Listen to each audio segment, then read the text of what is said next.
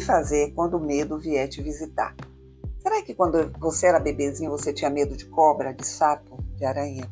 Será que um bebê é capaz de pegar uma cobra e abraçá-la ou pegar um sapo na mão e sentir alegria? A resposta é sim. Então, se a resposta é sim, significa que o medo é adquirido. Ele é um produto da nossa evolução.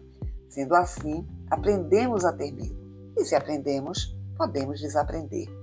O Wickman, PhD, psicólogo, estudioso das expressões emocionais, chegou à conclusão que o medo é uma resposta às nossas expectativas negativas. Existe um fato e acreditamos que diante desse fato algo negativo irá acontecer. É o que estamos vivenciando ainda hoje com a presença do coronavírus, pois é algo invisível e que foge ao nosso controle e que alterou de forma potencializada a nossa forma de viver. Sentimos medo quando vivenciamos algo que temos registro de que poderá ameaçar a nossa sobrevivência. Então é como se um gatilho interno fosse acionado e lhe deixasse em estado de alerta constante.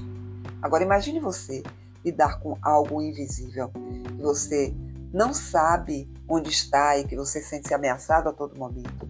Algo que alterou seu estilo de vida, a sua forma de trabalhar e ter que lidar com todos esses desafios que o coronavírus trouxe para as nossas vidas. Fisiologicamente falando, pode ser devastador se você deixar de tomar medidas que possam lhe trazer mais conforto e segurança. Quando sentimos medo, o nosso sistema nervoso, denominado simpático, ele é imediatamente acionado como um sistema de defesa. Em contraponto, temos o sistema nervoso parasimpático, especificamente um vago chamado ventral, que pode nos proporcionar estados de relaxamento. A minha sugestão é que você tente minimizar os impactos desses eventos sobre você. Como é que isso pode ser feito? Primeiro, é muito importante você entender o que acontece com seu corpo antes do medo chegar. As nossas emoções são processadas especificamente em uma área do nosso cérebro denominada sistema límbico.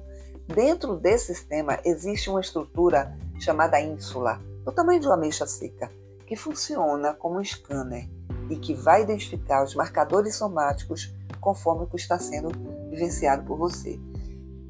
O que que isso significa? Significa que é a ínsula o órgão que vai identificar o que está acontecendo com o seu corpo. Se você está vivenciando uma situação de medo, o cérebro por meio de suas funções neurofisiológicas relacionadas a essa emoção, irá estimular a produção de neurotransmissores, cujo principal é a adrenalina, além de hormônios como cortisol no sangue, o que vai provocar um aumento da sua pressão sanguínea, provocar uma desregularização, desculpe, uma desregulação do seu sistema nervoso. E o que fazer então? Primeira coisa que eu sugiro que você faça é que você reconheça que você está com medo. Quando olhamos para o medo e falamos internamente, eu te vejo, ganhamos força. Assuma que está com medo.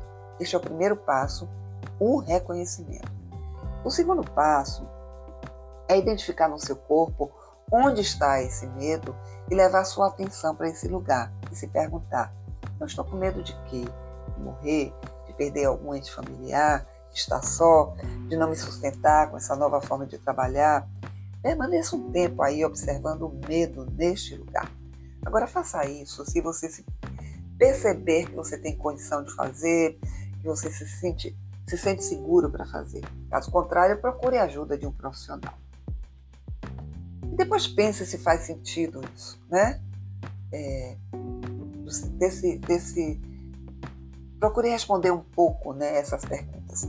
O terceiro passo é identificar recursos que possam lhe trazer conforto e que acionem o seu sistema nervoso parasimpático. Lembra que falei que é ele que vai trazer mais tranquilidade para você? Então faça algumas respirações profundas. Quando sair, se proteja usando máscaras quando necessário e levando álcool gel, lavando as mãos. Pratique meditação diariamente, yoga, tai chi. Escolha músicas que lhe tranquilizem Vejam programas na TV, é, filmes, sabe, que lhe tragam paz, sensações de prazer. você vai perceber quanto tudo isso vai lhe ajudar a lidar melhor com as situações desafiantes. Se nada disso resolver, procure a ajuda de um profissional especializado na regulação do sistema nervoso. Tenha consciência que o medo é uma criação da nossa mente para nos paralisar. É uma estratégia de defesa. Sabendo disso, lembre-se de olhar para ele e dizer: Eu lhe vejo. Deixo você onde está e sigo com a minha coragem. Você precisa de auxílio para reencontrar o seu equilíbrio? Eu posso te ajudar.